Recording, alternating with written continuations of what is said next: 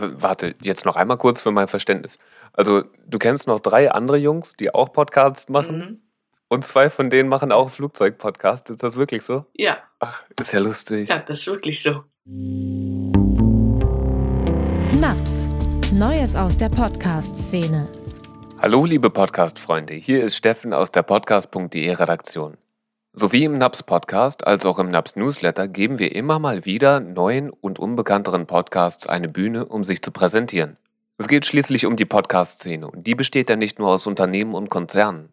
So kam es, dass ich unter anderem schon mit Gerrit vom paranormalen Call-In-Podcast Der sechste Sinn oder mit Stefanie vom Drogen- und Alkohol-Podcast Psychoaktiv sprechen durfte.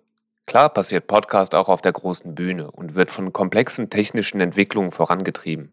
Aber historisch gesehen und im Kern war Podcasting ja eigentlich immer do-it-yourself und die Inhalte kamen aus der Community selbst.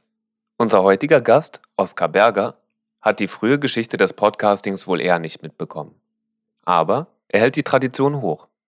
Sein Podcast, die Luftfahrt-Wochenshow, ist eine liebenswerte Wohnzimmerproduktion und spiegelt Oskars Faszination für Flugzeuge. Ich freue mich ganz besonders auf unser Interview, weil ich immer gerne von Profis lerne. Insbesondere dann, wenn ich von ihrem Fachthema eigentlich kaum etwas weiß.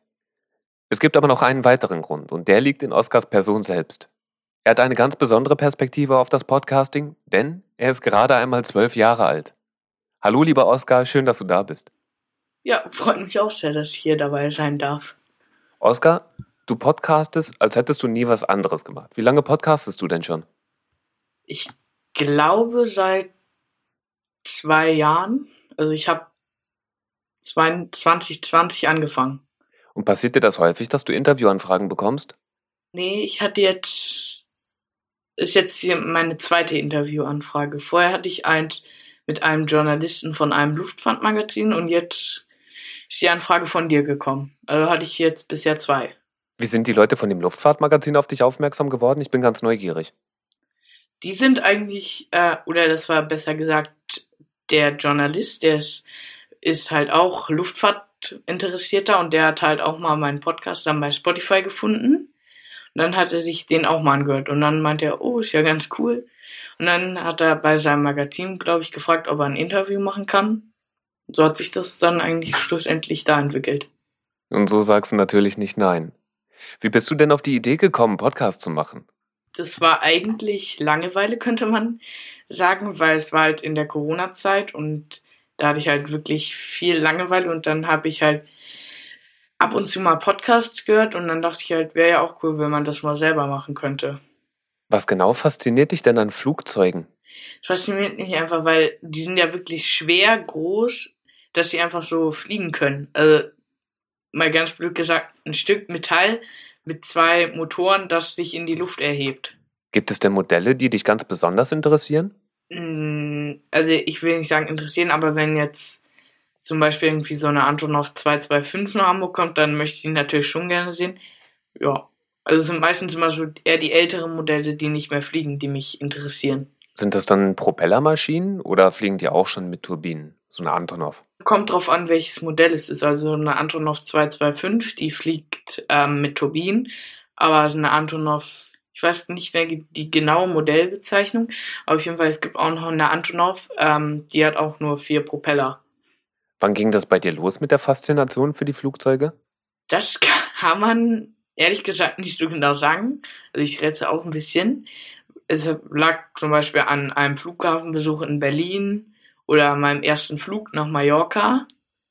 Ja, und dann hatte ich immer auch so Bücher über Flugzeuge schon als Kind. Also als kleines Kind. Ja. Und so hat sich das dann entwickelt, die Faszination vom Fliegen. Ich habe in einer deiner Podcast-Episoden gehört, dass du nicht nur Flugzeuge sehr gerne magst, sondern dass du auch unseren alten, jetzt mittlerweile ausgemusterten Flughafen Tegel sehr gerne mochtest. Ja, ich wusste nicht, wie das kam, aber ähm, ich bin auch kein Berliner, aber es war dann irgendwie so, ich habe dann was über den Flughafen gelesen und ich fand die Geschichte sehr interessant und als dann hieß, ja, Tegel wird geschlossen, dann dachte ich schon so, oh nee, können die den nicht aufbehalten? Also ich fand schon traurig, dass der Flughafen zugemacht hat, obwohl ich eigentlich gar nichts mit dem so richtig zu tun hatte. Ja. Viele Berliner sehen das mit einem lachenden und einem weinenden Auge und ich bin auch einer von denen und bei mir ist es so, ich wohne gar nicht mal so weit von Tegel. Das heißt, ich hatte eigentlich gedacht, okay, wenn ich in diese Wohnung ziehe, dann kann ich immer ganz schnell zum Flughafen fahren und das ist super. Aber jetzt ist der zu und jetzt kann ich da nicht mehr abfliegen. Aber es gibt Mhm. weniger Fluglärm jetzt hier in der Gegend. So, das ist Ja, ja das vielleicht auch ganz stimmt. positiv. Das ist die positive Sache an der Schließung, aber sonst glaube ich, der BER wird auch irgendwann wieder zu überlastet sein. Glaubst du? Ja, also weil ist ja gerade nur so ein Tief, aber es kommt wahrscheinlich wieder auf die alten Höhen zurück und dann wird der BER wahrscheinlich, oder habe ich zumindest gelesen, wie der jetzt ist, wird der dann schon zu klein sein. Hm. Als einziger Flughafen für so eine große Stadt, ja, könnte sein. Und vor allem, man muss auch noch bedenken, da kommen dann manche andere Passagiere, oder so vermute ich zumindest, weil Mecklenburg-Vorpommern, die haben ja nicht so richtig einen Flughafen. Dann werden die wahrscheinlich auch noch nach Berlin kommen und dann wird der noch weiter überlastet.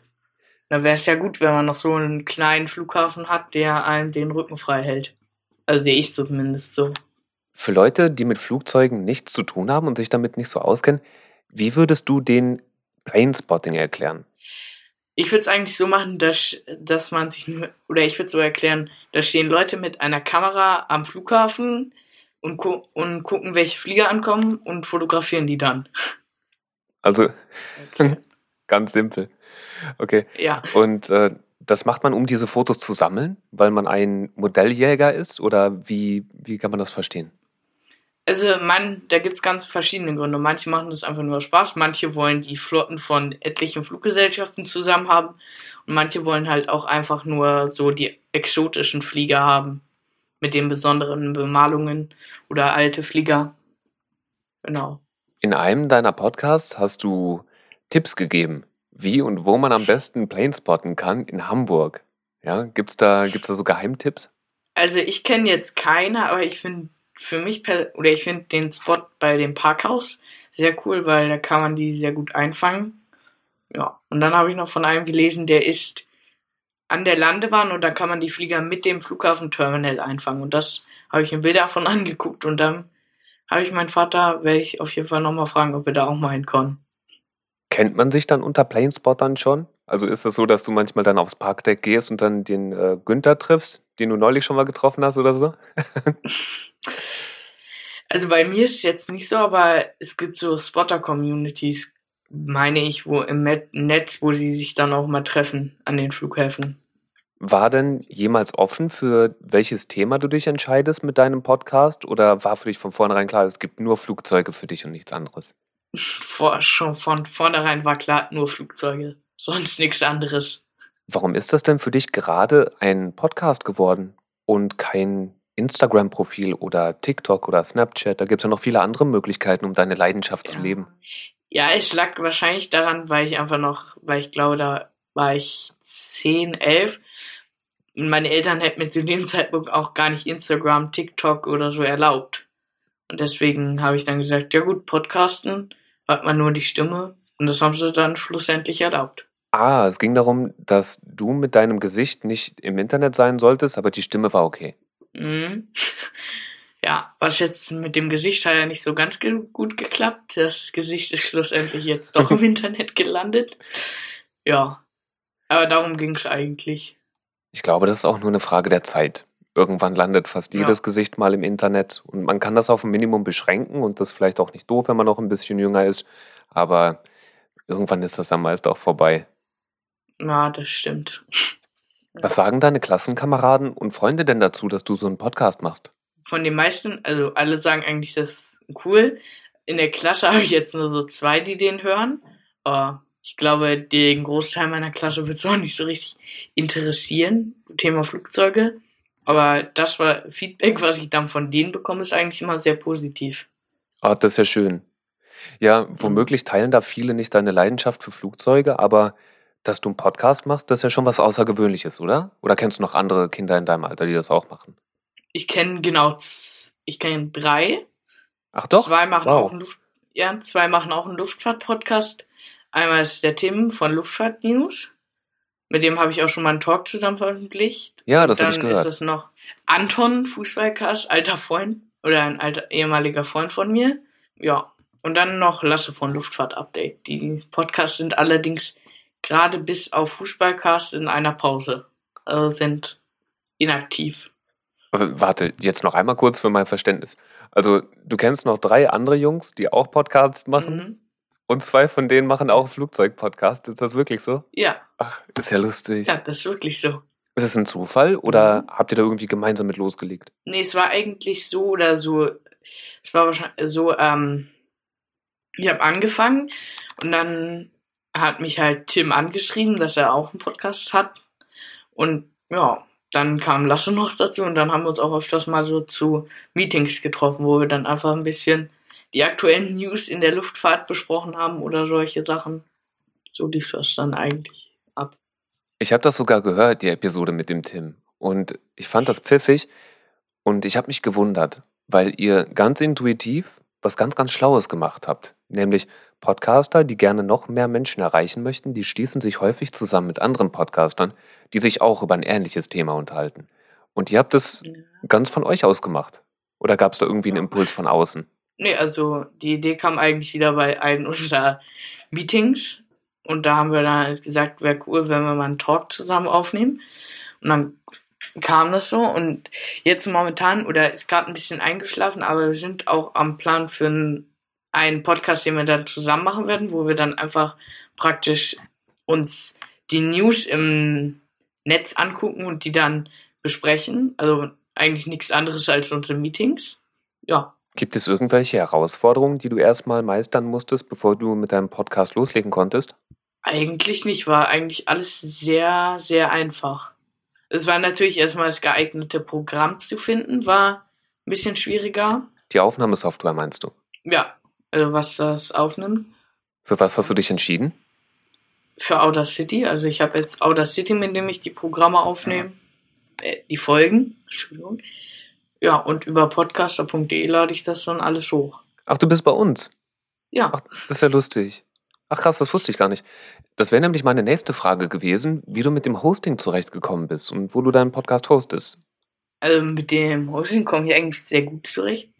Und wo der zu finden ist, ähm, Nee, nee. der ist eigentlich, also Achso, nee, alles gut. Ähm, also ich hätte jetzt gefragt, wie du mit dem Hosting klargekommen bist. Mhm. Viele Menschen, die einen Podcast anfangen möchten, die wissen ja eigentlich gar nicht, dass man einen Podcast-Host braucht. Und die denken, das läuft wie bei YouTube, dass man seinen Podcast einfach dann äh, ins Netz stellt und dann ist er da und alle können darauf zugreifen.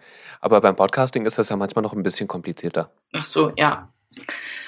Also wie gesagt, ich lade den über podcaster.de hoch und dann findet man den bei iTunes, Spotify, ich weiß, podcast.de.